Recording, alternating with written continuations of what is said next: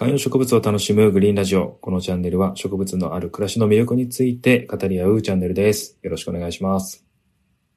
渡辺です。長谷部です。さあ、改めて、ちょっとこのグリーンラジオ、観葉植物の基本、基礎についてちょっと話をしていこうという話になりまして、うん。今日は、鉢底石。鉢底石。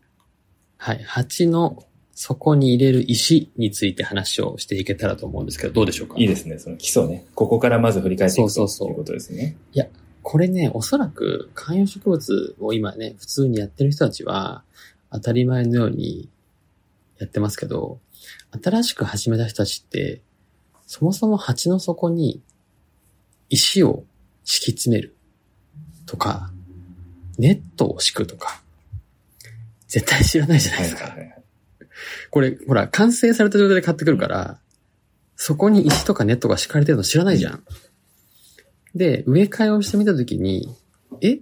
これ何？っていう風になったりとか、多分ね、いると思うんですよね。確かに、あと、逆に、初めてなんか自分でやってみるっていう人は、鉢底石を下に敷いて、みたいな、こう、よくね、説明が出てくると思うんで、その時に、うんうんえ、必要なの？みたいな、なることがね、もしかしたら、ねあの店員さんに聞いて買い揃えていく人はいいと思うんですけど、何も見ずにこう、とりあえず土と本体、えっ、と、植物があればと思ってる人にとっては、びっくりしちゃうかもしれないですね。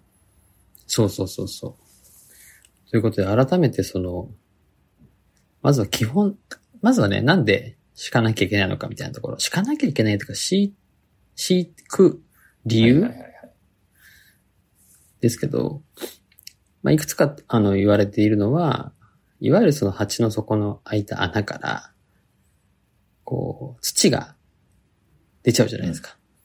それを出ないようにするために、石を敷き詰める。はいはいはいはい。あとは、まあその、排水性、通気性みたいなところですね。その、いわゆる根腐れがしてしまわないように、こう、そそこに石を敷くことによって、最後こう水が流れてってくれるとか、うんもしくは土が、土だけだとどうしても、こう、湿ってしまうってこともあるんで、その通気性、もしくは排水性みたいなものを上げるために、石を敷こうと。うん。あとこれ意外にあるなと思うのが、一番下のその鉢の下の穴から、これ根っこが出てきちゃうじゃないですか。はいはいはい。それも防げますよね。なるほどね。そじゃあ、ベイさんはどんな鉢底石を使ってるんですか？う。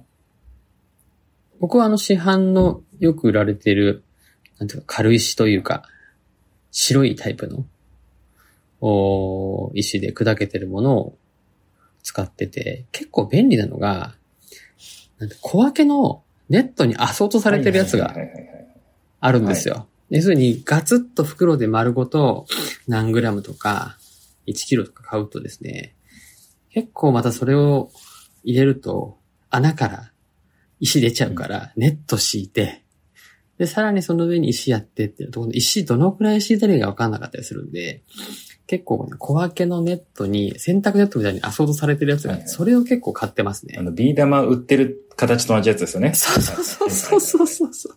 ビー玉ネット的なやつに入ってるやつなるほ。ど、なるほど。どうですかいやー敷いてますぜひね、これちょうどいい、えっ、と、対照的な話ができるかなと思ってるのは、お私はですね、もう入れてないです。うわ。入れてない派の人現れた。あの、まあ、い100%入れてないかというとそうでもなくて、入れてるのと入れてないのがあるんですが、何で分けてるかというと、うん。単純に植え替えをしたときに、うん。えー石が他の鉢から出てくれば入れるし、出てこなかったら入れない。で、出て、えごめんなさい、ごめんなさい。え出てくるってどういうことですか？え？いやいや、なんか植え替え、勝手になんか石がポコ、他、はいはい。鉢を入れ替えたりするじゃないですか。うんうん。で、そのまあ入れ替える先の、入れ替える元の鉢かに、もうは石が入ってればそのまま使うし、入ってなければ使わ。ないで、僕多分ね、鉢底石最初の1回しか買ってないんですよね。でその石をずーっと使い回してて、結論なんですけど、はい。そこまで、多分水のあげ方に工夫するとか、土の排水性がそれなりのものであれば、うんうん。僕は鉢底石がなくても別にそうマストじゃないと思ってて、よくあのうんうんうん鉢底石、代用発泡スチロールとか出てきたりもしますけど、はいはいはい、はい。もうそういうのもせず、なかったら入れないで、それが成長に影響してることはあるかもしれないが、えー枯れる枯れないみたいなこう致命傷的致命的な差になることはないっていう感覚で言いますと。で。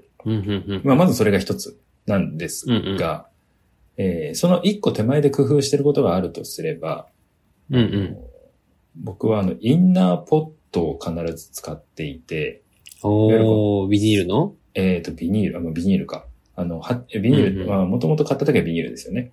あの、うんうん。鉢に直接土を入れることはほとんどなくて、鉢の中に、はいはいはいあの、ちっちゃいこう、プラ鉢？プラ鉢を入れて、そのプラ鉢に、はいはいえー入れてます。で、ビニールポットのまま入れることもありますと。で、そのプラ鉢なんですけど、それがスリット鉢って言って、あの、一番下に1個穴が開いてるんじゃなくて、はいはいはいはい。横？複そうそうそう、数あるね。横にスリットが入ってるやつ。はいはいはい。あれは排水性がめちゃめちゃいいので、あれを使うことによって鉢底石を使わないっていう解決策を見出しているっていう感じです。なるほどね。